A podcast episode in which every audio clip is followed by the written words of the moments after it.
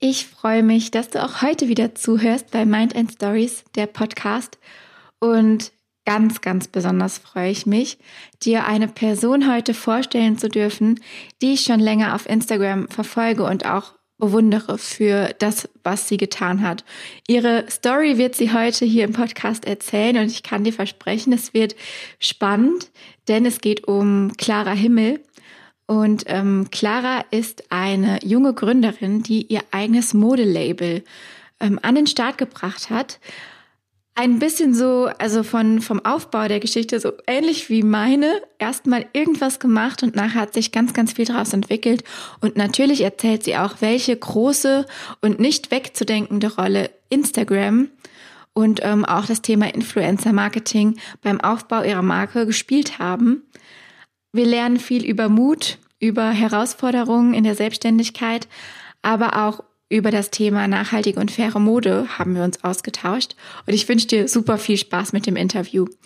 Ähm, an der Stelle nochmal der Aufruf, wenn du Bock hast, deine Story im Podcast zu erzählen, bewirb dich unter podcast at mindandstories.de. Hinterlasse mir, wenn dir der Podcast gefällt, gerne eine Bewertung auf iTunes. Folge dem Podcast auf Spotify und iTunes, denn so kann ich sehen, dass das, was ich mache, hier ähm, auch irgendwie auf eine Rückmeldung stößt. Und darüber würde ich mich wahnsinnig freuen. Und was ich noch gerne ankündigen möchte ist, noch im Februar wird mein Kurs Insta Up Your Business in die zweite Runde gehen. Bei Insta Up Your Business geht es darum, in sechs Wochen mit einer Gruppe von motivierten Menschen, die sich zusammenschließen und gemeinsam mit mir ihr Instagram-Marketing auf das nächste Level bringen. Es geht wirklich um Instagram-Marketing für Unternehmen. Wir werden sehr unternehmerisch und strategisch denken. Ich werde dir viele Tipps und Tricks verraten und wir werden vor allem auch ganz intensiv in den Austausch gelangen. Denn sechs Wochen sind ein bisschen Zeit, um sich ganz genau Gedanken darüber zu machen, wie die Strategie aussehen soll.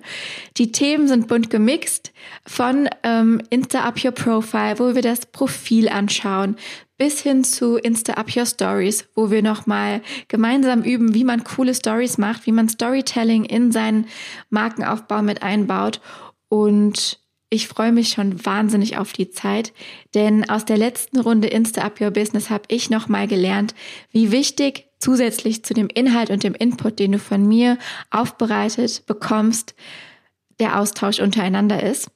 Und ja, alle weiteren Infos bekommst du über Instagram, mein Instagram-Profil oder über meinen Newsletter. Also wenn du da noch nicht angemeldet bist, schau mal auf meiner Webseite vorbei. Und jetzt wünsche ich dir viel Spaß mit Clara und ihrer Geschichte ähm, zur Gründung ihres eigenen Modelabels.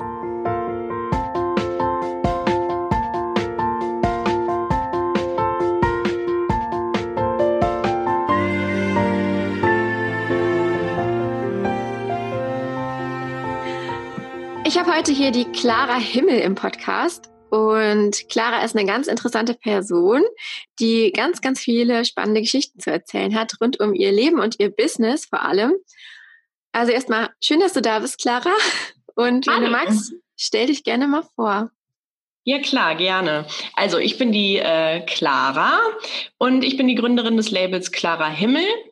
Ähm, für diejenigen, die uns noch nicht kennen, was ja wahrscheinlich die meisten sind, wir machen, ähm, wir stellen Kleidung her ähm, und Accessoires und schöne Dinge für Mädels und Frauen. Äh, das heißt von Stirnbänder über Kleider, ähm, ja, bis hin zu Schmuckstücken.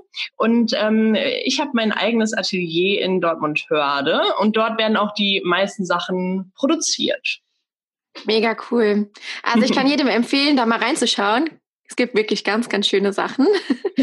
ähm, sag mal, wie lang, wie, wie lang machst du das schon oder wie kam es dazu, dass du das Label gegründet hast? Ja, also ich habe ähm, das Label im Prinzip so 2015 gegründet. Dabei muss man aber sagen, irgendwie war das am Anfang nicht so eine wirkliche Gründung. Also es war, ich bin, eigentlich habe ich Kostümdesign beziehungsweise Modedesign studiert und habe danach auch in der Modebranche gearbeitet und habe am Theater gearbeitet und ähm, habe halt irgendwie in der Modeindustrie gemerkt, dass das nicht so ganz mein Ding ist ähm, und bin dann damals von meinem damaligen Arbeitgeber weggegangen und hatte da einen Haufen Stoffe geschenkt gekriegt Und da habe ich dann so meine ersten äh, Sachen genäht. Also mein erstes Produkt war ein Turnbeutel. Ähm, die kamen dann irgendwann so gut an, ähm, ja, dass ich immer mehr genäht habe und mehr genäht habe und dann war es irgendwann so, okay, ich habe damals, glaube ich, angefangen, ähm, ja, bei der Wander zu verkaufen. Ich weiß nicht, ob mhm. du es noch kennst. Ja. Ähm, genau, das war ja also eine coole Möglichkeit eigentlich für so handgemachte Sachen. Ähm, und da hatte ich dann die ersten Sachen online gestellt und die waren auch immer alle sofort weg und vergriffen. Und dann hatte ich mir irgendwann so gedacht, okay, vielleicht muss man ja doch mal so ein Gewerbe anmelden. Ich wusste das alles gar nicht. Also einfach also, mal drauf los.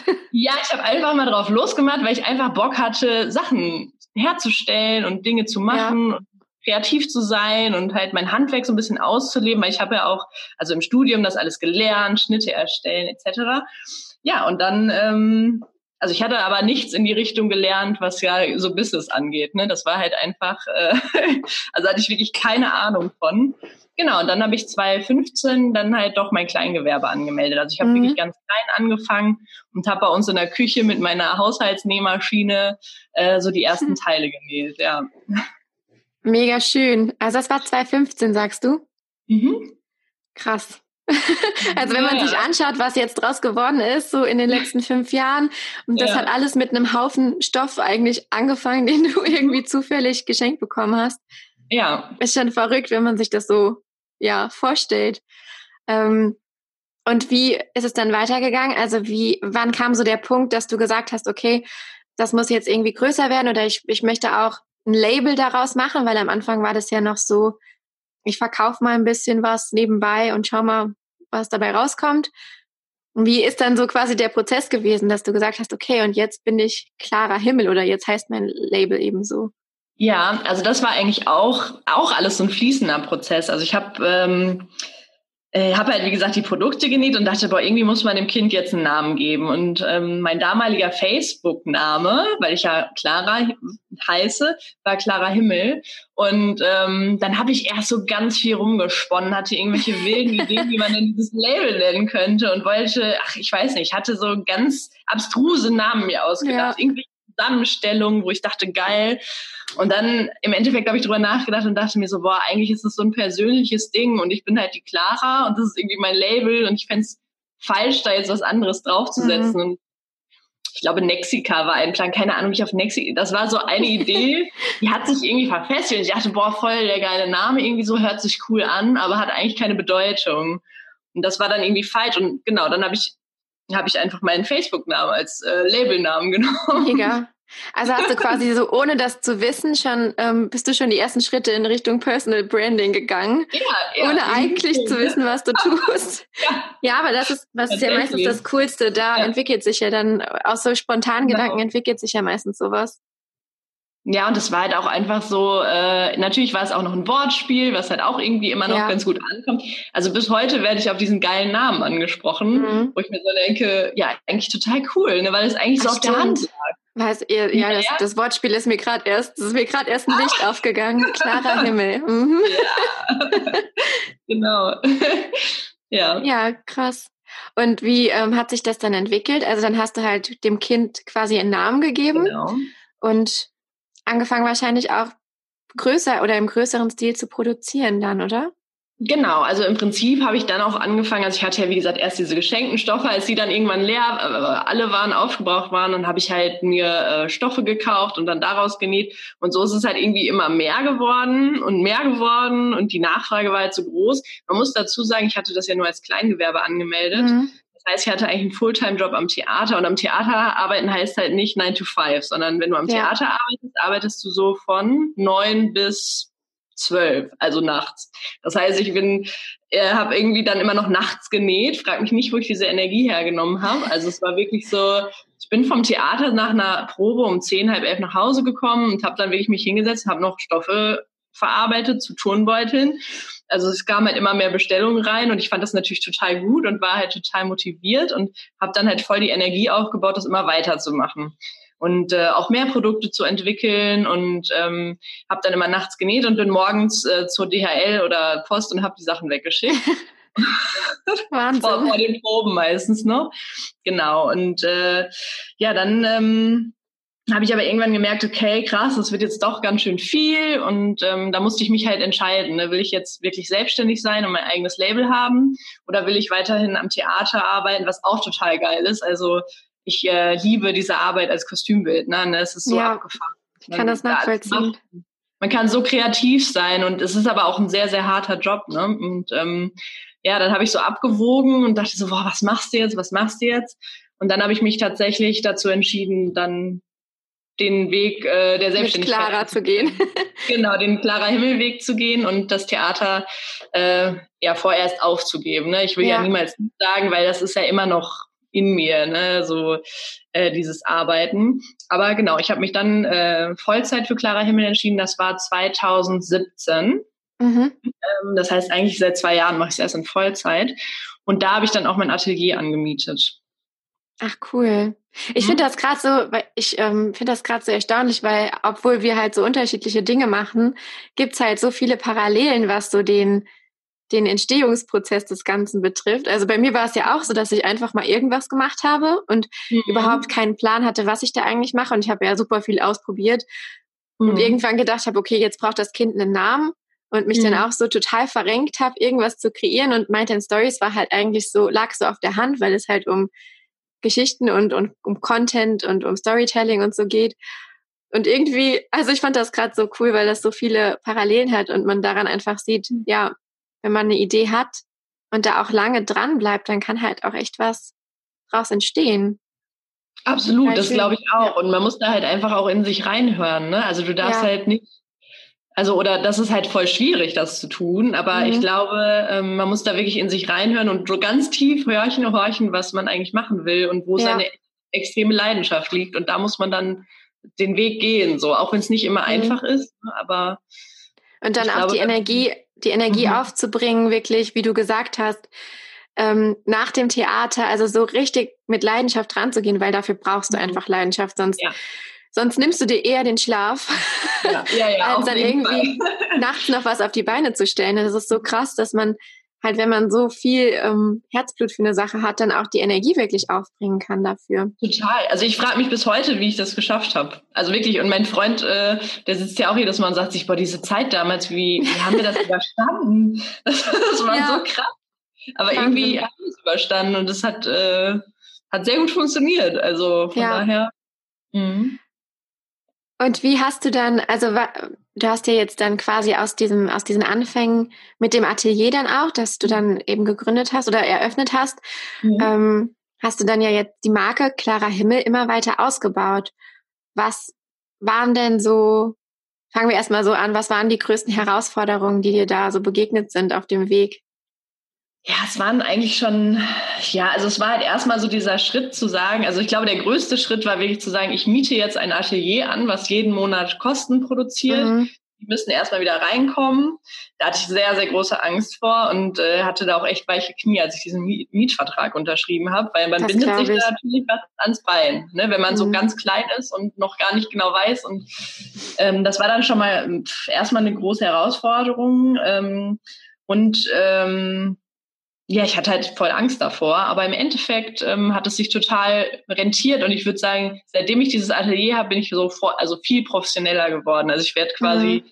von Tag zu Tag professioneller und es wird alles irgendwie mehr so ein Geschäft. Ja. Und ähm, Genau, also es waren halt so diese Hürden. Also wirklich der, die größte Hürde war halt dann, äh, also das Atelier mieten. Und ähm, ja, dann habe ich erstmal ganz alleine da gearbeitet. Dann sitzt du halt den ganzen Tag alleine. Das kennst du ja sicherlich auch. Ja. Du bist dann Sehr dort. Gut. Ich hatte dann ein 140 Quadratmeter Atelier und war halt alleine mit meinen Maschinen und, ja. und meinen Stoffen. Und das war halt auch irgendwie cool. Ähm, aber ich habe dann halt auch irgendwann gemerkt, so okay, äh, ist jetzt alles zwar schön und gut, aber man muss halt irgendwie so ein bisschen auch Menschenkontakt haben. Ne, dann hatten wir jetzt so zwei Tage die Woche haben wir das Atelier geöffnet. Da ist so ein kleiner Showroom, da kann man wie einkaufen gehen. Ne? Dann kann man sich die mhm. Teile angucken und sieht auch, wie sie gefertigt werden. Ähm, da hatte ich schon mal Kundenkontakt, das war schon mal ganz gut. Und dann habe ich meine erste Mitarbeiterin eingestellt. Mhm. Ähm, war dann halt auf 450 Euro Kraft erstmal da und hat mir dann halt unterstützt so beim Päckchen packen und die ganze Koordination. Ja. Und so. Das ist ja auch ein, eine Riesenliste an To-Dos, die ja. du da hast, ne? Also bis es überhaupt mhm. mal von der Bestellung bis zur Ver Ver Versendung letztlich kommt. Ja, ja. Absolut. Ich glaube, wir, ja, ja, das ist ja auch teilweise so, dass wir halt wirklich on demand fertigen, ne, um halt mhm. wirklich so eine Überproduktion zu vermeiden. Ähm, ist es halt manchmal so, dass eine Bestellung reinkommt, meinetwegen Kimono, und dann schneiden wir den Kimono zu, nähen den und verschicken den. Mhm. Ähm, ne, das ist halt so ein bisschen auch die Strategie dahinter, dass man keine großen Lagerbestände hat, dass man das halt einfach so ähm, dann produzieren kann. Ähm, naja, das war auf jeden Fall dann der zweite große, die Hürde, ne, zu sagen, okay, ähm, ich stelle Mitarbeiter an und äh, ja, mittlerweile habe ich jetzt ja eine festangestellte Schneiderin auch, die mit mir halt näht, weil das ging halt auch alles irgendwie nicht mhm, mehr. Ne? Da hat das heißt allein Genau, und dann, ähm, ja, so ist es, das, das waren so die größten Hürden. Aber ansonsten muss ich sagen, dadurch, dass alles so langsam passiert ist, mhm. und das nervt mich manchmal, dass es so langsam passiert, äh, manchmal denke ich mir, boah, warum kann das denn nicht einfach mal alles so schneller gehen oder warum kann es jetzt nicht mal richtig, richtig explodieren und wir können ja. richtig groß werden. Aber im Endeffekt denke ich mir, vielleicht ist es auch ganz gut, dass es so langsam läuft. Ne? Also, dass man so Schritt für Schritt auch selber mitwachsen kann. Ja, und natürlich auch unheimlich viel lernt auf der Reise. Absolut. Also man macht viele Fehler. Und das ist gut. Also da haben ja die meisten immer total Angst vor ähm, vom Fehler machen an mhm. sich, dass man irgendwas startet und es dann nicht gleich perfekt ist oder man halt irgendwie in ein böses Fettnäpfchen tritt. Aber genau das ist ja das, was einen am Ende weiterbringt, auch wenn es in dem Moment richtig, richtig beschissen ist. Ja, also so Fuck-ups hat man schon einige, ne? Das ist mhm. einfach so. Und äh, man lernt aber draus und man muss halt auch gucken, damit umzugehen. Und äh, ich habe mittlerweile so dieses Ding, es kann nicht immer alles perfekt sein, auch wenn ich Perfektionist bin, aber manche Dinge, da ist vielleicht das Unperfekte perfekt. Ja, ich glaube, im Endeffekt macht das ja auch genau den Charme solcher kleinen Labels oder generell ja.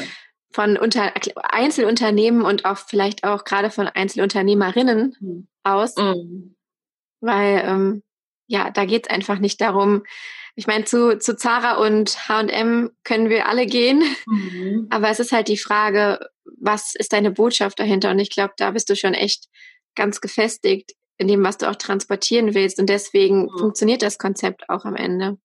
Mhm, genau, also das denke ich halt auch, ne, diese per Personality oder diese Persönlichkeit, die dahinter steckt, ne, und halt ich meine, das ist ja das, was es auch besonders macht und individuell. Mhm. Und es ist halt nicht, es läuft, halt nicht jeder Zweite damit rum. Ne? Ja. Das ist halt auch noch so ein Ding. Das ne? ist halt wirklich besonders.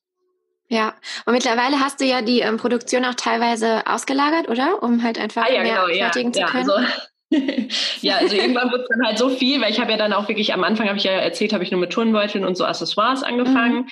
Und äh, ja, mittlerweile produzieren wir halt auch wirklich zwei Kollektionen im Jahr. Und ähm, ja, die können wir halt einfach nicht, oder ich sag mal, auf lange Sicht kann man das nicht mit einer Schneiderin ja. und mit mir. Und ich habe zwar jetzt auch noch drei weitere Aushilfen, aber die sind eher zum Päckchen packen und so gedacht und mal so Kleinigkeiten machen. Das können wir einfach nicht abbilden. Dafür haben ja, wir auch klar. nicht Fläche. Und unsere Werkstatt finde ich mittlerweile schon echt richtig gut. Aber als ich in Portugal in der Werkstatt stand, dachte ich mir so, boah, sind wir schlecht.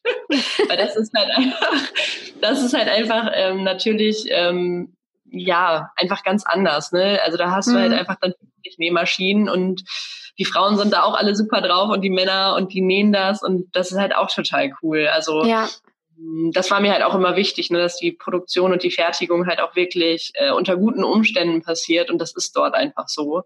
Ähm, da kann man reinspazieren, das sind Frauen und Männer mit Familien und Kindern, die kriegen ganz normalen Lohn und ähm, arbeiten da halt ihren ganz normalen Arbeitstag. Ne? Das war mir wirklich, wirklich ja. sehr kann ich verstehen. Das ist ja auch, man bekommt das ja immer mehr mit, ne? Das, also mhm. ich weiß gar nicht, wie man früher durchs Leben gehen konnte, ohne das auf dem Schirm zu haben. Also es ist ja noch gar nicht so lange her, ne? Dass man, also auch gerade bei mir, wenn ich so an Teenie-Jahre denke, dass man einfach mhm. unendlich viel konsumiert und dann halt auch wirklich von von sehr, sehr günstigen, mhm. von Billigmarken sozusagen und halt wirklich so eine Wegwerfeinstellung hat. Und ja, das, das war, also ich muss ja sagen, das war ja bei mir als Teenie auch nicht anders, ne? Ja. Also, als ich 12, 13 war, pff, da hat man sich da noch gar keine Gedanken drüber Erste gemacht. Geld auf den Kopf gehauen, dann bin ich nach Köln ja. in die Hohe Straße gefahren und auf alles, was ich ja. irgendwie zu Weihnachten bekommen habe, habe ich irgendwie für Klamotten für mhm. 2,50 Euro so ungefähr ausgegeben. Voll, total krass, ne? total gefeiert, ne? dass man so ein 2,50 Euro mhm. Shirt hatte und ja, mittlerweile denkt man sich, oh Gott, ne? Also ich will ja. meinen Kindern irgendwie was anderes beibringen und ähm, die Mentalität hat sich voll geändert. Ja, also, total. Auch wenn, wenn ich jetzt auch zum Beispiel sagen muss, dass ich da auch noch auf einem äh, ganz anfänglichen Zweig sitze. Also ich bin auch noch, ich mhm. kaufe natürlich auch noch irgendwie meine Sachen irgendwie bei den großen Marken ein. Aber das wenn dann eben, aber, aber, sehr, sehr, sehr viel bewusster und gezielter. Also ja, das kommt, früher habe ich, halt, ne? Genau, eine Zeit lang habe ich gefühlt jeden Monat irgendwie was bestellt. Mhm. Und mittlerweile nervt mich dieser Konsum so arg, dass ich halt mhm. halt alles aussortiere, was ich nicht trage. Und Absolut. irgendwie einmal im Jahr vielleicht nochmal eine Großbestellung mache und das war's dann auch. Ne? Das ist echt. Mhm. Und halt Aber ich finde auch darum geht's halt auch, ne, dass du halt genau. einfach so ein kleines Stück schätzt. Und auch wenn ja. du es irgendwie mal bei einer großen Kette gekauft hast, dann trägst du es halt, bis es auseinanderfällt. Und ich finde, ja. das ist auch legitim. Also, na klar, also ich bin auch dafür, dass man immer so ein gutes Mittelmaß findet, ne? dass man sagt, ja. man, man kauft vielleicht da was und aber auch bei einem kleinen Unternehmen, dass man das genau. so. Äh, ne? Und vielleicht auch einfach Secondhand, also Genau, Secondhand, weil wir als Konsumenten sind ja dafür verantwortlich. Ne? Und wenn man als mhm. Konsument will, dass die Welt irgendwie bunt bleibt und dass da auch noch kleine Labels sind und nicht nur noch die großen Ketten in den Innenstädten, muss man die auch mal unterstützen. Ne? Ja, so finde ich auch. Aber das, das, merke ich ja auch. Also meine Kunden, und ich rede ja viel mit Kunden auch im Atelier und so, mhm. ne? und auch bei Instagram, ähm, die sind halt auch einfach die denken so wie wir, weißt du? Die, ja. wenn die was Cooles bei mir sehen, dann unterstützen die mich und äh, freuen sich dann, das bei mir gekauft zu haben und haben da vielleicht ein viel besseres Gefühl. Ja, definitiv.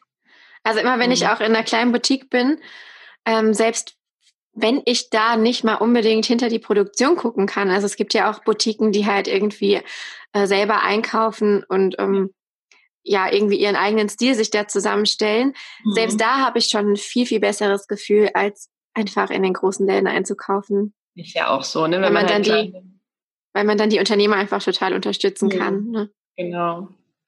Und dann zahlt man auch gerne irgendwie mal 10, 20 Euro mehr und hat dann ja. auch das Gefühl, dass man das dann, dann, dann macht man sich auch viel mehr Gedanken darum, ob man es wirklich braucht. Ne? Also ich finde es. Ja, das ist auch richtig, cool. ne? Genau. Jetzt hast du eben ähm, interessantes Stichwort gesagt, Instagram. Wir sind ja hier auch ja. irgendwie so ein bisschen zumindest Marketing-Podcast mhm. oder soll es zumindest auch darum gehen. Und mhm. das finde ich ja bei dir auch so interessant, weil ich glaube, dass Instagram bei dir eine ziemlich große Rolle fürs Wachstum gespielt hat. Vielleicht kannst du mhm. einfach mal so erklären oder erzählen, wie hat das eigentlich angefangen? Weil Instagram ist ja noch nicht immer so, oder wenn ich jetzt an 2015 zurückdenke, das ist ja eine ganz andere Welt, als wie es heute 2020 ja. funktioniert. Wie hat das angefangen mit Instagram bei dir? Ja, ich habe gerade tatsächlich in der Vorbereitung auf unseren Podcast mal mein erstes Bild angeguckt bei Instagram. Ah, cool. Und es war tatsächlich 2015 und es war ein mhm. Turnbeutel und es hatte, glaube ich, so 30 Likes. Mhm. Und ich war damals stolz wie Bolle, dass ich 30 Likes hatte. Ja. Ähm, ja, also es ist halt tatsächlich, ähm, ähm, ja, 2015, also Facebook hatte ich, glaube ich, relativ schnell. Ähm, und dann hatte sich aber auch äh, Instagram so ein bisschen bei mir verfestigt. Ich habe gedacht, Instagram muss ich jetzt auch mal starten starten, ne? weil ich habe halt auch von vielen Mädels gehört, die von mir so im Umkreis das benutzt haben, ja, stell da mal deinen Turnbeutel hoch und die werden mhm. bestimmt da total gut angenommen und die Community und so. Ich so, ja, meint ihr? So war auch so ein bisschen skeptisch damals, ne?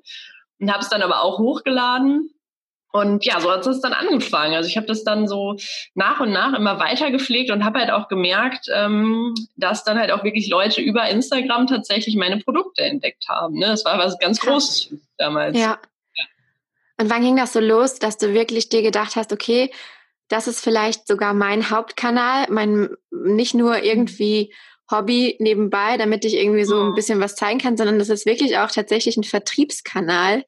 Mhm. Hast du das ja relativ schnell gemerkt oder hat das ein bisschen gedauert?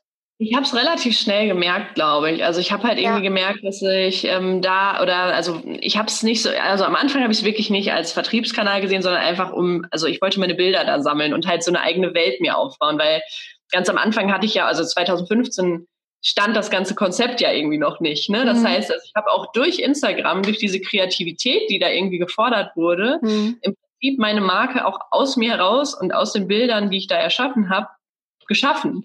Also teilweise fand ich bei Instagram so das perfekte äh, ja, also so Zusammenstellung äh, für meine Klamotten. Ich habe oder oder für meinen Stil. Ich habe auch am Anfang immer noch so ähm, ich sag mal, minimalistische Sachen mitgeteilt, also nicht nur Klamotten, sondern halt auch so Inspiration und so mit da reingepackt. Mhm. Ähm, was ich übrigens auch total cool fand, was ich irgendwie mal wieder aufnehmen sollte. Ja, ganz cool. das war so der Anfänger. Und daraus hat sich das dann so entwickelt und ähm, ja, man hat dann halt Anfragen über Instagram bekommen und so von interessierten Kunden und liebe Nachrichten und gerade das hat mich, glaube ich, auch total motiviert, mhm. weiterzumachen. Also diese Unterstützung von der Mini-Community, die ich damals hatte, vielleicht, weiß ich nicht, 50 Leute. Wenn mir da einer geschrieben hat, boah, es ist total toll, was du machst, dann war ich halt im siebten Himmel und ja. wollte weitermachen, so, ne? Also ja. auch neben ähm, dem Vertriebskanal echt eine coole Motivation, einfach weiterzumachen, weil das ja. so ist ja auch ein Tor zur Welt letztendlich, ne? Du, es ist ein Tor zur Welt. Das haben Leute aus Amerika meine Postings am Anfang, weil in Amerika war es ja zu dem mhm. Zeitpunkt, glaube ich, noch ein bisschen gehypter äh, geliked und kommentiert und ich war so, boah, wie cool, die sehen das und abgefahren ja, und dann habe ich sogar verrückt. Briefe nach Hause bekommen von Leuten, die das so toll fanden. So ein A4-Zettel, den habe ich immer noch. Da steht echt drauf, danke für diese tollen Sachen und mach weiter so. Und ich meine, wenn ich solche Briefe nicht bekommen hätte oder irgendwie Nachrichten per Instagram, mhm. weiß ich gar nicht, ob ich das überhaupt weiter verfolgt hätte. Ne? Klar. Feedback. Also, weil halt so eine krasse, diese Bestätigung bekommen. Ja. Ne? Ich finde das ja. auch immer, immer wieder, jeden Tag aufs Neue eigentlich, ne, was man auch für ein Feedback bekommt. Also viele ähm, schreckt das ja total ab, weil sie halt Angst vor negativem Feedback haben. Aber einfach mal dieses ganze positive Feedback zu sammeln mhm. und sich mal vor Augen zu führen, was da wirklich, wie, wie stark sich Menschen mit dir auch mhm. verbinden, ne? weil die einfach cool finden, was du machst. Und du ja. kennst die halt nicht, aber die sind halt trotzdem so in deiner Welt drin, Mhm. Ich finde das, also es ist auf eine Art natürlich manchmal ein bisschen gruselig, aber es ist auch irgendwie halt gerade fürs Unternehmen oder fürs Business, also für das, was du machst und was ja. ich auch mache, es ist so, so wertvoll und auch ja. toll. Ne? Absolut, also das muss ich halt auch sagen. Ähm, halt auch zum Beispiel, wir hätten uns ja auch einfach nicht kennengelernt, wenn es nee. Instagram hätte. Das sind so viele Sachen. Also alle Leute, die ich kennengelernt habe in den Jahren oder so viele Menschen habe ich einfach über Instagram kennengelernt. Und ich bin da aber auch mit so einer Grundoffenheit rangegangen und ja so einer Positivität. Und ich glaube, wenn man viel Positives teilt und sehr positiv ist, braucht man keine Angst vor negativen Einflüssen haben, weil man einfach halt diesen positiven Schein um sich herum, also weißt du, wie ich das meine, das klingt jetzt vielleicht etwas esoterisch, aber ich habe gemerkt, wenn man positiven Inhalt hat, dann kriegst du halt auch nur Positives zurück. Ja, oder fast definitiv. Ja. Ich krieg so selten negative Hater-Kommentare, sag ich mal. Das muss ich einfach sagen. Und ich mache es jetzt mittlerweile auch schon seit fünf Jahren. Ja. Ähm, also die halten sich bei mir wirklich in Grenzen. Klar hast du mal Leute, denen irgendwas nicht passt oder die unzufrieden sind. Aber, ja, aber glaube, die, die gibt's immer. Die gibt's immer, ich wollte gerade sagen, aber das meiste. Offline. ja. ja und, und das ist halt einfach total schön und, und das will ich mir halt auch beibehalten, weißt du? Ja, und ja. hast du ähm, quasi, du hast ja jetzt auch schon einiges an Reichweite so über die Jahre dazu gewonnen. Ich weiß nicht, wie viele mhm. Leute erreichst du jetzt mittlerweile? Ja, wir sind so bei 25.000. Ja, und das ist ja schon, mhm. also wenn du das mal überlegst, für so ein kleines Label und wir haben jetzt gehört, wie das alles angefangen hat. Ne? Das ist halt für die mhm. meisten so eine krasse Zahl und stell dir das in der Halle vor, das wäre halt unfassbar. Ja, das ist verrückt. Das darf ich mir nicht vorstellen, ja. weil ich bin ja generell eigentlich sehr schüchtern, gerade wenn ich so von Leuten reden muss und so. Ja, und wenn man dann so die Story-Views irgendwie sieht und sich so denkt, oh mein Gott, stell mal vor, da stellen jetzt gerade so drei ja, bis ja. Leute vor dir. Was Wir verlieren auf Instagram total die, ähm, die Wahrnehmung der Zahlen, wie sie halt mhm. halt wirklich sind. Ne? Also man ist halt immer so ja. getrieben dadurch, okay, es müssen mehr werden, es müssen mehr werden. Ähm, Was mhm. natürlich auch wichtig ist für, dein, für deine Verkäufe letztendlich mhm. und für mhm. deine Markenbekanntheit. Aber dennoch muss man auch manchmal sich wieder erden und denken, ach krass, das sind ganz schön viele und die mhm. halt über klassische Medien so zu erreichen, auch mit so geringem Budgetaufwand, wie du es wahrscheinlich mhm. jetzt gerade machen kannst, ist ja. ja eine wahnsinnige Chance. Ja, das ist wirklich verrückt. Also das muss man einfach sagen. Ne? Also da da bin ich Instagram auf jeden Fall sehr dankbar und also unsere oder meine Marke hat sich ja im Endeffekt wirklich nur über Instagram, ich würde sagen, das war der Hauptvertriebskanal bis jetzt einfach so entwickeln mhm. können. Ne? Und es war halt auch damals einfach ähm, ja einfach noch was anderes. Du konntest viel besser organisch mhm. wachsen. Das ist ja, ja mittlerweile wir alle etwas komplizierter geworden. Ähm, und ich hatte damals halt nichts, ne? Und ich habe mit nichts angefangen und ähm, wenn ich jetzt nochmal anfangen würde mit nichts, ich glaube, das ist so viel schwieriger. Das kann das gut sein, ja. Also ich glaube, man kann es auch schaffen, aber es ist halt einfach, also äh, man sieht ja mittlerweile, die großen Marken haben es halt auch für sich entdeckt. Mhm. 2015 waren die großen Marken noch nicht dort und da sind noch nicht mit riesigen Marketingbudgets da reingegangen. Mhm. Mittlerweile tun sie das und da boosten sie natürlich so kleine wie mich aus. Ne? Und da, da kann man nur überleben, wenn man eine gute Community hat oder wirklich ja. Leute, die halt auch für sich für kleine Labels interessieren. Auf jeden Fall. Aber es ist ja mhm. auch eine Sache, ähm, wie du mit deiner Botschaft rausgehst. Und das wird mich jetzt als nächstes interessieren oder wahrscheinlich auch ganz viele, die zuhören. Ähm, wie, was hast du denn vielleicht auch so für strategische Tipps oder mhm. wie sieht dein Content aus, weil der ja am Ende auch dafür sorgt, dass die Leute dir folgen und dass du die begeisterst. Ja. Du wirst ja wahrscheinlich nicht nur ähm, nicht nur irgendwie dein Produkt reinstellen und sagen, hier, ja. kauf das mal, das ist gut, ja. sondern du hast ja wahrscheinlich dir auch Gedanken gemacht, wie du das Ganze rüberbringst. Was sind da genau, so? Also also es ist halt irgendwann habe ich halt auch dann, also damals gab es ja auch noch keine Story-Funktion und so weiter. Ne? Damals ja. hatte ich also ich habe immer schon Wert auf gute und schöne Fotos gelegt und habe auch immer den Content wirklich so kreiert, sag ich mal, dass es wirklich auch hochwertig ist. Mhm. Ne? Also ich, wir machen Fotoshootings regelmäßig mit den neuen Kollektionen dann. Ne? Ähm, Machst du, produzierst du die selber die Fotos oder lässt du die? Hast teils, teils. Also ich habe viel natürlich am Anfang alles selber fotografiert, weil ich liebe auch fotografieren. Ich bin keine mhm. Fotografin, aber ich habe mir auch dann mal eine gute Kamera angeschafft und habe auch viel selber gemacht und arbeite jetzt aber auch immer mal wieder mit Fotografen zusammen weil ich eigentlich ja. weiß, dass die das natürlich tausendmal besser können als ich ähm, und da halt auch einfach einen Blick für haben. Ne? Ja, klar. Und wenn man da Fotografen findet, die halt die Ästhetik von mir halt auch wiedergeben können, ist das halt prima. Ne? Und ja. ähm, genau, da arbeiten wir wirklich viel, also auch hochwertiges Fotomaterial und ähm, genau, dann irgendwann kamen dann die Stories dazu. Und mhm. da, also ich glaube, das ist halt auch der Grund, warum im Endeffekt, oder ich glaube, das ist halt das Spannende, halt diese Hintergrundstories. Ne? Ja. Also ich muss sagen, bei mir auf dem Feed ist es im Moment noch so sehr clean und sehr hübsch aufgehübscht, sag ich mal. Ne? Ähm, also der Feed ist schon, weil ich immer sehr viel Wert, wie gesagt, auf diese hochwertigen Fotos lege. Aber in meinen Stories, da ist immer so ein bisschen behind the scenes. Ne? Da nehme ich die Leute mhm. mit in die Werkstatt und zeige, wie Sachen produziert werden. Äh, oder erzähle halt irgendwas aus meinem Leben.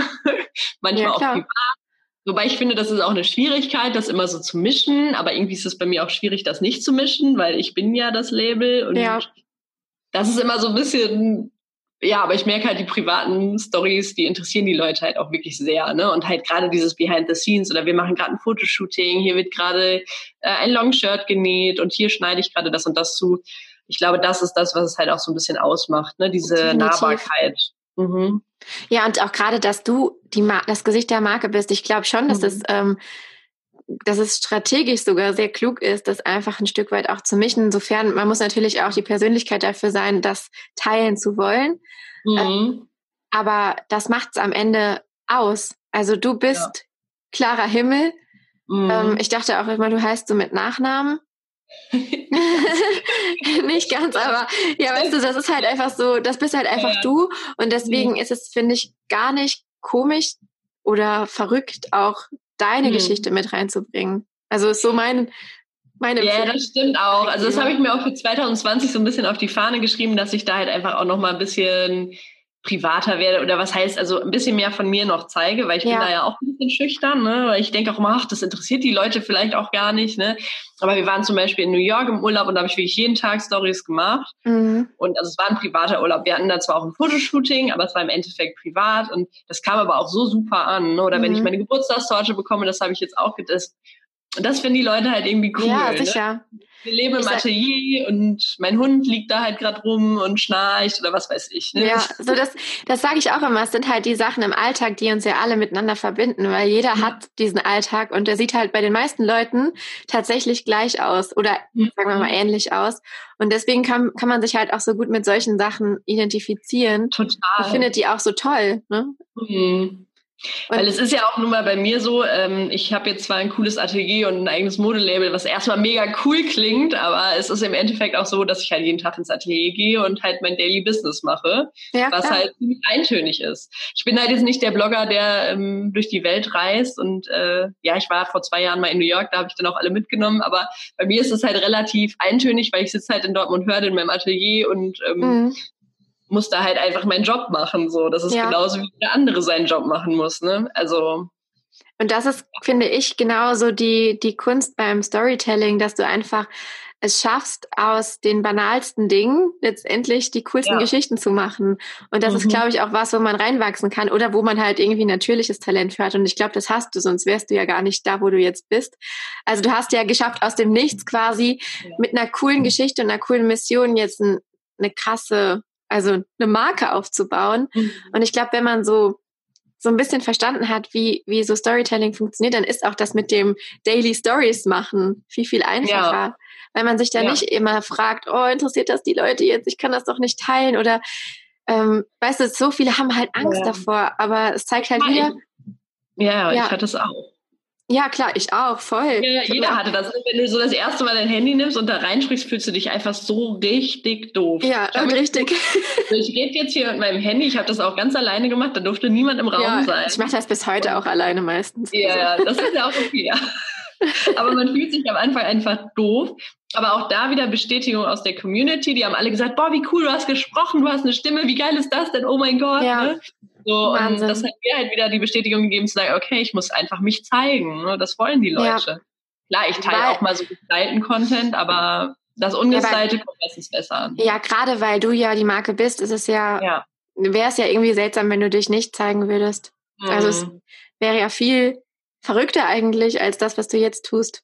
Ja, das, das, da hast du recht, da hast du recht, ja. Aber ich kann es halt auch voll verstehen, weil dieses, diese Situation, das Handy in die Hand zu nehmen, das ist halt echt, das ist voll, voll unnatürlich, ne?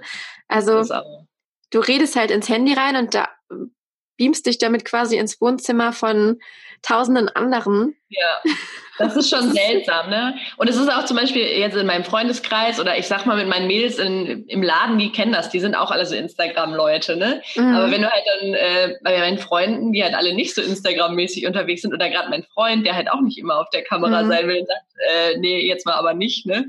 Äh, das ja. ist halt dann immer so schwierig. Da hole ich auch äußerst ungern dann mein Handy raus, weißt du? Das ja, klar. So, aber halt das ist zum Beispiel was, was ich auch so mittlerweile so ein bisschen optimiert habe, äh, optimiert in Anführungszeichen. Mhm. Ähm, ich sehe halt mittlerweile, dass Stories drehen auch einfach als Aufgabe meiner meines Unternehmens an. Ich mhm. schreibe mir das auch täglich auf meinen To-Do-Zettel, steht dann irgendwie Daily Story, dass ich halt weiß, okay, das muss ich heute noch machen, damit ich halt aktiv bin. Und mein Account hat ja ein Thema, genauso wie dein Account ein Thema hat. Deswegen mhm. kann man auch immer so themenbezogen auch Persönliches erzählen. Man gibt ja nicht sein Privatleben preis, sondern man erzählt quasi rund um sein Business ähm, Geschichten und verbindet die halt ein bisschen mit seiner Persönlichkeit. Und mhm. am Wochenende mache ich das mittlerweile auch nur noch äußerst selten, weil ich da sage, okay, das ist, ich will jetzt Freizeit haben. Ich habe jetzt, das ist heute nicht meine Aufgabe, das zu tun. Also das kann ich auch jedem empfehlen, der sich da irgendwie so ein bisschen gezwungen Absolut. fühlt, ständig irgendwie erreichbar zu sein, dass man sich das halt wirklich als Aufgabe setzt und abhakt und dann ist es auch. Ich sehe das auch so. Also es ist natürlich, also wir haben ja jetzt nicht so einen Instagram-Account, wo, wo es wirklich um uns geht und jetzt, wir mhm. sind ja kein, sag mal jetzt so ein Blogger, der halt wirklich ja. da Stories machen muss und bringen muss. Da ist größten Respekt an die Leute, die das tun. Ihr Privatleben so zu teilen, ähm, ich glaube, das könnte ich einfach nicht. Also ich, mhm. äh, das finde ich schon heftig. Also wirklich so jeden Tag irgendwie, boah, nee, also da, äh, ich teile alles sehr, sehr gerne, aber ich merke halt auch, ich brauche auch so meinen Rückzugsort dann, ja. einen Rückzugsraum und ich filme auch sehr selten bei mir zu Hause zum Beispiel, weil ich halt irgendwie das im Moment noch so klar geregelt habe. Außerdem ist meine Wohnung jetzt nicht so schön, also es ist nicht so vorzeigbar. es ist einfach so, ich, ich drehe ganz viel halt immer, wenn ich unterwegs bin oder halt im Atelier, aber zu ja. Hause ganz, ganz selten mal eine Story. Und ich ja. glaube, das ist auch okay und die Leute ja. verstehen das auch. Also ähm, ja, wie gesagt, ich, ich, ich versuche das manchmal, täglich mhm. aktiv zu sein, gerade auf meinem anderen Profil, um halt einfach, mhm. klar, ich mache Instagram-Marketing-Beratung, ich muss halt einfach auch mal gucken, was funktioniert gut, ne? Und ja, was sind so Geschichten, die die Leute halt, wo die mega drauf anspringen, damit ich das mhm. halt auch weiterempfehlen kann.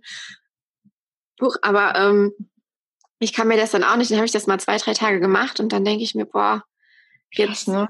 jetzt ist auch ja. gut, ne? Weil es ist halt echt schon anstrengend. Da muss man halt schon wirklich reinwachsen und ja. das nicht unterschätzen. Absolut. Ja, Thema ähm, Influencer, wo wir jetzt beim Thema sind, wir machen so ja. voll natürlich gute Überleitungen. Sehr gut. Äh, spielt ja bei dir wahrscheinlich auch eine große Rolle, ne? Also Influencer-Marketing.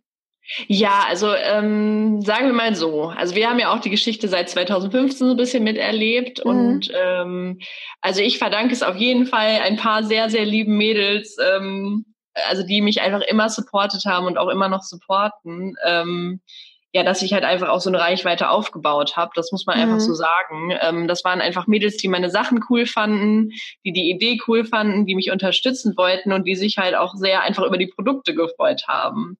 Ähm, und die einfach wirklich äh, quasi äh, Content für mich produziert haben, aber ich musste da am Anfang einfach nichts für zahlen. Mhm. Ähm, und das war halt auch das, warum ich äh, ja, warum, warum es so funktioniert hat. Ne? Hätte ich diese Mädels ja. nicht gehabt, kann ich dir gar nicht sagen, ob das geklappt hätte. Aber am Anfang hätte ich definitiv kein Geld in die Hand nehmen können. Da bin ich ganz ehrlich. Ja, da war klar. ich schon, boah, ich verschicke jetzt Produkte für 300 Euro. Boah, ist das krass für mich so, ne? Als, ja, sicher. Das war für mich halt heftig. Du kannst selber kaum davon leben und dann irgendwie so, ne?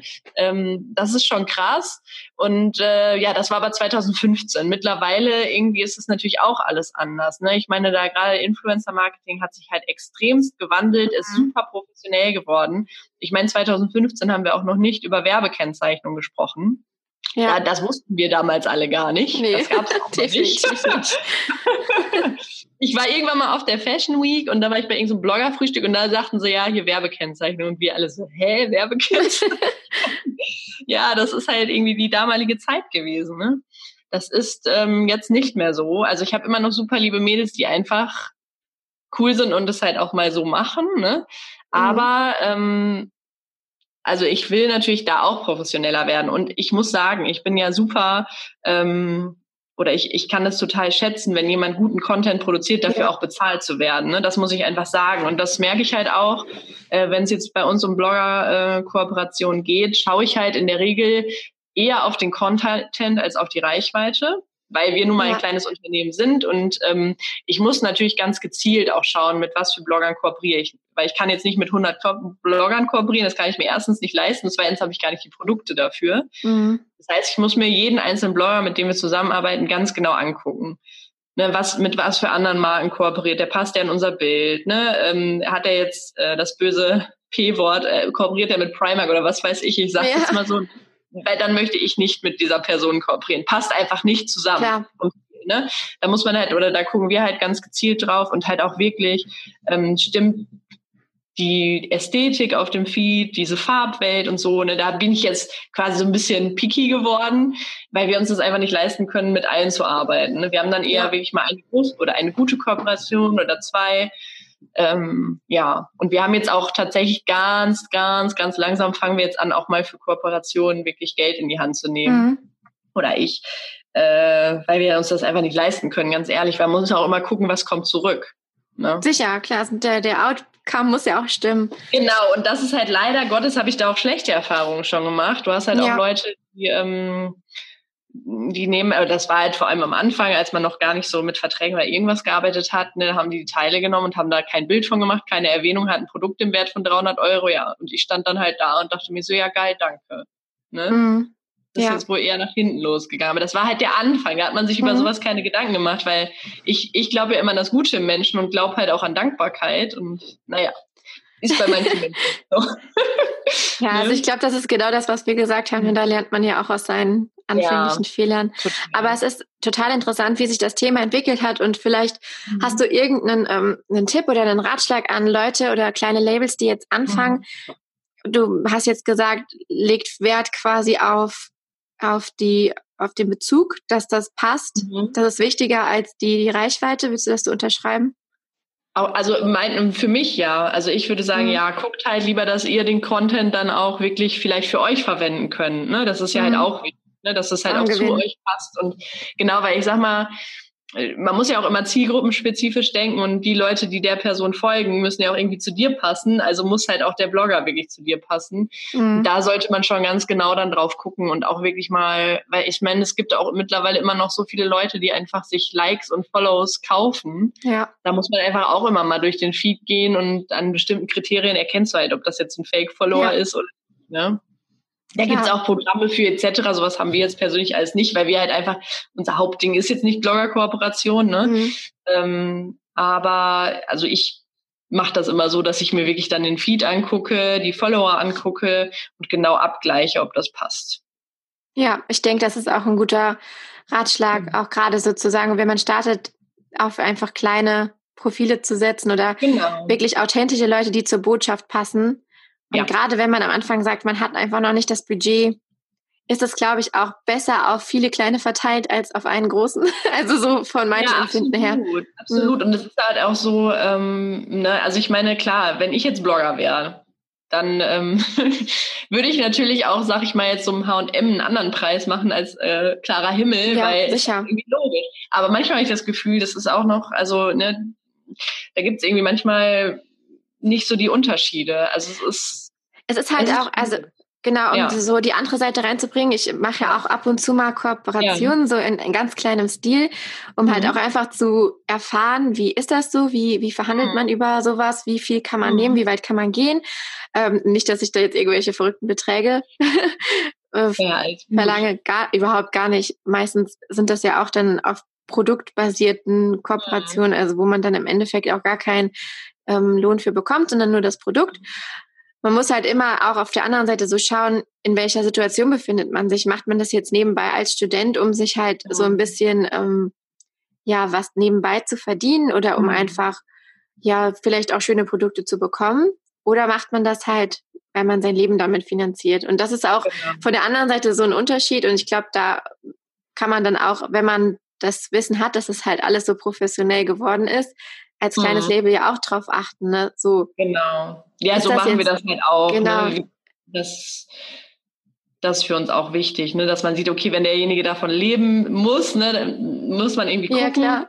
Ähm, aber äh, wie gesagt, wir können natürlich auch jetzt nicht Summe X ja. irgendwie zahlen. Das ist auch nicht immer möglich für uns, ne? weil, ja. weil wir jetzt oftmals dann geguckt haben, okay, was kommt wirklich zurück und was lohnt sich, was lohnt mhm. sich nicht. Ähm, ja, also aber es ist halt auch einfach immer noch, wenn, wie gesagt, wenn der Content stimmt und ich mich über ein tolles Foto zum Beispiel einfach freue oder ein tolles Video. Ja. Ähm, ich finde, dann lohnt sich sowas auf jeden Fall. Ne? Das Voll ist, viel wert. Ja. Und hast du auch deine Erfahrung, ähm, kannst du sagen, dass dann wirklich auch Leute gezielt daraufhin dann bei dir einkaufen? Also dass du dann nach so Kooperation auch wirklich spürst, da hat sich jetzt, da kommen jetzt neue Leute bei mir an oder auch neue Bestellungen rein oder ist es ähm, unterschiedlich? Ja, doch, also das muss ich schon sagen. Es kommt immer so ein bisschen drauf an, ne, mit wem man mhm. da gerade kooperiert, aber in der Regel ist es schon so, dass man dann halt auch wirklich Leute hat, die sich für einen interessieren und ähm, mhm. ja, die dann halt auf der Seite rumstöbern und mal schauen und ähm, doch, also da kommt schon ein Rücklauf. Und es hat ja wahrscheinlich auch so einen nachhaltigen Effekt, ne? also so einen langfristigen. Ja, dann genau, hat man den so Namen mal gehört und irgendwann kommt man vielleicht nochmal mhm. drauf zurück. Genau, also das ist äh, auch so ein Ding. Ne? Und was, ach so, was ich auch noch sagen wollte, was ich auch immer cool finde, wenn man sich quasi so regelmäßig dann auch, also eine Blogger-Kooperation, die halt mhm. so ein bisschen mhm. länger geht ja. oder ich sag mal immer mal wieder irgendwie man auftaucht, weil man sich schon ewig kennt oder so. Ne? Ähm, ich finde, das ist auch immer total viel wert und äh, ja, also dann, also wie eine halt Art Markenbotschafter quasi. Genau, also was mich halt wirklich erfreut, und da habe ich auch einfach so ein paar Mädels, mit denen wir immer zusammenarbeiten, ich sehe dann, dass sie die Sachen halt auch wirklich tragen und wirklich mhm. mögen. Und nicht nur einmal in die Kamera gehalten haben und danach landet das Ding im Müll, äh, weil da bin ich halt auch nicht so ein Fan von. Ne? Also ja. ich meine, es ist ja in Ordnung, wenn man Sachen präsentiert und irgendwie sich dann doch nicht so identifiziert oder was und sie landen irgendwann bei Kleiderkreisen oder ne? Aber ähm, das ist ja wirklich okay. Aber halt auch so dieses, dass ich dann immer mal wieder eine Story gucke und sehe so, ach, guck mal, jetzt hat sie da wieder unser T-Shirt an oder unser, ne, das, das erfreut mich dann auch total. Ja, ist auch eine schöne Rückmeldung einfach. Und vor allem ist es auch viel glaubwürdiger für die Leute, ne? Ja. Weil dann ist es ja wahrscheinlich auch so, okay, du hast dann die Kooperation gemacht, aber der, der mhm. Effekt, der ist ja immer noch da, wenn die Leute die Sachen weiterhin mhm. tragen und auch weiterhin weitererzählen, weil jeder wird mal drauf angesprochen, wo, woher hast du das denn? Ja. Ob jetzt auf ja, Instagram absolut. oder halt im Offline-Leben, ne? Und dann. Ja, genau. Das ist so. Mega cool. Ja. Gibt es äh, eigentlich noch so andere Kanäle, die für dich wichtig sind? Oder sagst du schon, Instagram ist eigentlich das Hauptding? Ähm, ja, also ich würde schon sagen, Instagram ist das Hauptding. Äh, wir haben natürlich auch Facebook, da kommen auch immer regelmäßig die Posts mhm. quasi bei Instagram ähm, ähm, poste. Dann haben wir noch Pinterest. Pinterest ja. ist ja jetzt ein bisschen, ähm, genau, Pinterest haben wir. Und ähm, finde ich eigentlich auch eine super schöne, ja. super schöne Möglichkeit, sich zu präsentieren, finde ich einfach mega. Ähm, da bin ich noch nicht ganz so gut drin, aber haben wir auch. Also da müssen wir. Läuft langsam an. Ja, da muss ich so ein bisschen dafür sorgen, dass man da auch wirklich regelmäßig dann Content postet und so. Das habe ich einfach komplett vernachlässigt. Mhm. Ähm, und ich habe jetzt ein TikTok-Video, das erste hochgeladen. Yay. Eher so lustig gemeint. Ne? Also ich bin mal gespannt. Also ich finde, TikTok sollte man nicht komplett aus den Augen verlieren, ja, weil ich definitiv nicht. dass alle großen Blogger und äh, alle Großen irgendwie rübergehen. Ja. Ähm, ich selber kann mit TikTok noch nicht ganz so viel anfangen. Also ich habe mir da schon einige Videos angeguckt, dachte mir, oh mein Gott. Was ich aber an, den, an der App cool finde, ist einfach, dass ähm, ja, die Leute machen das da einfach, um Fun zu haben, um Spaß zu haben. Ja. Also viele von denen, manche sind natürlich auch schon da ne, total kommerziell unterwegs. Aber ich habe das Gefühl, das ist noch so eine Jugendbewegung, irgendwie so ein Jugendding, was halt die jungen Leute irgendwie gerade alle benutzen und einfach ja. Spaß haben. Ich finde es eigentlich ich auch, ich finde es eigentlich auch ganz cool, weil es so kreativitätsfördernd ist. Ne? Also mhm. du siehst ja da wirklich Sachen, ähm, teilweise richtig professionell geschnitten mhm. oder zusammengefügt, so Videocollagen quasi, ja. wo du dir dann denkst, ey, wie haben die das denn jetzt mit ihrem Handy gemacht? Ne? Also, ja, ja, das muss man sagen, ja. Das ist total, total cool. Oder auch, ich sehe, ich leite ja auch im Chor, ich sehe dann die Mädels, die machen dann irgendwelche Choreografien, irgendwie mhm. so mit 12, 13 Jahren ne, und stellen die dann auf TikTok. Also ich meine, ist halt immer die Frage, ob man so jung schon in Social Media unterwegs sein sollte, aber so von diesem Aspekt her, ähm, ich mache da was, nicht irgendwie ein belangloses Selfie teilen, sondern ich denke mir, keine Ahnung, einen Tanz aus oder ja. das ist halt noch ein bisschen, es hat halt irgendwie noch so ein bisschen intrinsische Motivation. Ich finde es eigentlich ja, ganz genau. cool. Also ich bin auch gespannt, wie sich das entwickelt. Ne? Es gibt natürlich auch wirklich viel Bullshit, sag ich jetzt mal. Ja. Du denkst so, oh mein Gott. Aber also wir sind ja dafür da, um auch guten Content zu äh, generieren und vielleicht schafft man ja da auch, es gibt total schöne Profile mhm. dort. Ne? Das muss man ja. mal sagen. Es wirklich auch Leute, die da wirklich tolle Sachen machen.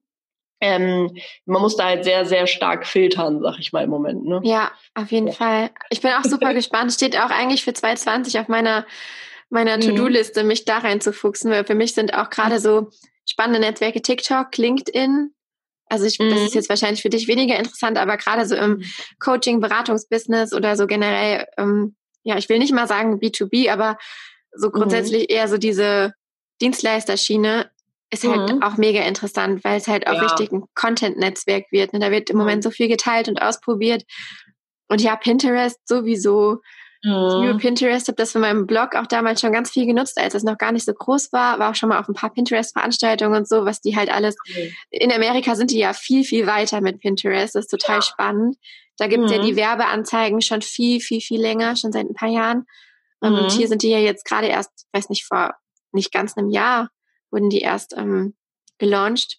Und mhm. auch Videopins werden ja jetzt stärker. Also es ist total. Ja, also ich glaube, bei Pinterest tut sich einiges. Ja, mega. Und es ist, ich bin jeden Tag auf Pinterest. Das ist so krass. Ja gut, gerade wenn man jetzt eine Wohnung neu einrichtet, ne, ist halt Pinterest ja, so das sagen, Place ja. to be. Aber also meine Mama zum Beispiel liebt Pinterest. Die äh, backt und kocht ja. alles von Pinterest. Die ist fast 70. Wollte ich nur mal kurz sagen. Ne? Also was so die Zielgruppe angeht. Du hast da wirklich da hast du alle dabei, ne? Von, von bis. Und ich sage auch, Gruppe als TikTok, sag ich mal. Ja, definitiv. Und auch, ähm, ich finde Pinterest auch in dem ähm, Aspekt interessant, weil es halt viel langfristiger oder viel nachhaltigerer Content ist, den du teilst. Mhm. Weil du, du gibst halt mal was rein. Ich meine, klar musst du es auch pflegen und auch mit Strategie mhm. aufsetzen und alles. Aber ähm, es kann halt sein, dass deine Pins von vor einem Jahr einfach nochmal viral werden. Ja, ja, das mir ist mir jetzt schon so oft mit, auf dem, mit dem Blog passiert, dass ich dann auf einmal in meinen Analytics saß und dachte, also ich saß nicht in den Analytics, ich habe mhm. das davor und habe reingeguckt und dachte so, was ist denn jetzt da passiert? Auf einmal so ein mhm. richtiger Peak und dann habe ich gesehen, dass irgendein saisonaler äh, Pin total viral wurde, den ich vor zwei, drei Jahren teilweise erstellt habe. Ne? Das ist würde dir auf Instagram halt nicht passieren nee, oder auf anderen nee, Netzwerken. Das stimmt, ja. Ja, eigentlich dann ähm, sehr, sehr wertvoll eingesetzte Energie. Ja, absolut. Also wie gesagt, deshalb für mich ist es auch, also Pinterest muss ich, muss ich jetzt mehr machen, ne? Ja, sehr cool. Ja, ich finde, also ich finde deine Geschichte super, super spannend und super inspirierend, weil es halt mal wieder zeigt, man muss sich halt einfach mal was trauen und einfach was machen aus seinen Leidenschaften. Ich glaube, viele, die zuhören, denken sich jetzt auch bestimmt wieder, oh Mann, ey, ich muss jetzt auch mal mit meinem Projekt anfangen. Und ich glaube, gibt es vielleicht noch irgendwas, was du Leuten so oder auch jungen Gründerinnen oder Leuten mit einem mit einer Leidenschaft mit auf den Weg geben würdest aus deiner Erfahrung heraus? Ja, also was ich einfach super oder was ich gelernt habe und was mir einfach super wichtig ist und was auch immer eigentlich bei mir so ein Ding war. Also ich habe ganz viel mit meinem Herz entschieden, was nicht mhm. immer unbedingt richtig ist. Aber ich glaube, langfristig gesehen ist es schon auch wichtig, Entscheidungen mit dem Herzen zu treffen. Gerade was solche extremen Entscheidungen sind, wie mhm. ein Unternehmen gründen und sich in die Selbstständigkeit stürzen. Weil ich glaube, wenn man da nicht mit vollem Herzen dabei ist, kann das nichts werden. Also es muss schon wirklich so ein Ding sein, wofür ihr halt Tag und Nacht wach bleiben wollt. Und da nehmt ihr das in Kauf und ihr habt halt diesen inneren Antrieb. Und wenn der nicht da ist oder wenn ihr das nicht so richtig spürt und so richtig fühlt, dann ist das vielleicht nicht der richtige Weg. Aber wenn ihr mhm. einfach komplett sprudelt und es auch einfach nicht aufhören will über Monate, dann muss man in diese Richtung gehen und da halt auch wirklich auf sein Herz hören. Ja. Und dann sollte der Verstand eingeschaltet werden. Also meint kommt dazu. Genau, genau, jetzt kommt der, genau, das ist ja im Endeffekt, ne? Du musst halt auch dann irgendwann mit Verstand dran gehen. Aber ich glaube, das Aller, Allerwichtigste und das, was dir die Energie gibt für so einen Start, ist halt einfach dein Herz und deine Leidenschaft. Ja. Da muss man in sich hören und da auch dann wirklich ganz genau hinhören und das halt auch nicht von heute auf morgen entscheiden, sowas, sondern halt wirklich über Monate, hinweg. Ne? Ja. Und es ist halt auch wichtig, dass man einfach vielleicht sich nicht von 0 auf 100 in die Selbstständigkeit begibt, sondern das vielleicht erstmal im Nebenerwerb macht. Ne? Dass man sagt, man fängt halt klein an und baut das nach und nach auf. Ja, ähm, kann, ich, kann ich zu 100 Prozent unterschreiben. Einfach, damit man halt auch diese Sicherheit hat. Ne? Also damit man irgendwie vielleicht dann auch eine Sicherheit hat, dann doch nochmal in den Job zurückzugehen. Und also ich würde da wirklich nach und nach gucken, ähm, ja. dass man sich da nicht in den Ruin stürzt. Äh, weil das Herz das jetzt gerade so gesagt hat, ne? Ja, sicher, also, sicher. Ja. Aber genau. ähm, jetzt habe ich schon wieder vergessen, was ich sagen wollte. Schwangerschaftsdemenz ist bei mir ganz übel im Moment. Ah. Ich fange einen Satz an und denke mir so, äh, Moment, äh, ich bin letztens, letztens auch so in ein Geschäft reingegangen und dachte so, Moment, was wolltest du hier? Oh ich weiß gar nicht mehr, was ich kaufen wollte. Fahr ich halt wieder nach Hause so. Nach Hause, okay. Aber wie dem auch sei, also ich, wie ja. gesagt, super, super cool, dass wir das Gespräch führen konnten und schaut mal gerne bei Clara vorbei. Steht jetzt gerade irgendwie ein Kollektionslaunch ähm, oder sowas an? Oder? Also wir haben tatsächlich gestern neue Produkte gelauncht, die aus Portugal. Ähm, ja, cool. Drei neue Produkte gelauncht. Also da könnt ihr gerne mal vorbeigucken. Da habe ich zum Beispiel auch ein cooles Foto von mir mal gemacht wieder. Ich traue mich ja nicht so oft vor die Kamera. genau, da könnt ihr gerne vorbeischauen. Ja, mega. Ja, folgt Clara auf jeden Fall und ähm, bin auch gespannt davon, in deinen Stories noch mehr über deine Geschichte zu erfahren, weil ich glaube, so das ist auch so ein Punkt, womit du die Leute voll auf deine Seite ziehen kannst, weil es macht mhm. Spaß, dir zuzuhören. Ja, das, das ist cool. Ja, super. Finde ich, find ich echt schön. Ja, vielen, vielen Dank. Ähm, Danke ich dir. sag mal, wir bleiben in Kontakt. Vielleicht können wir uns ja irgendwie in einem Jahr nochmal wieder treffen und nochmal gucken, was sich so getan hat. Vielleicht ist ja dann TikTok dein neuer Kanal. Wer weiß, Wer weiß, was passiert. Auf jeden Fall vielen Dank und ja, wir hören uns. Wir hören uns. Tschüss. Ciao.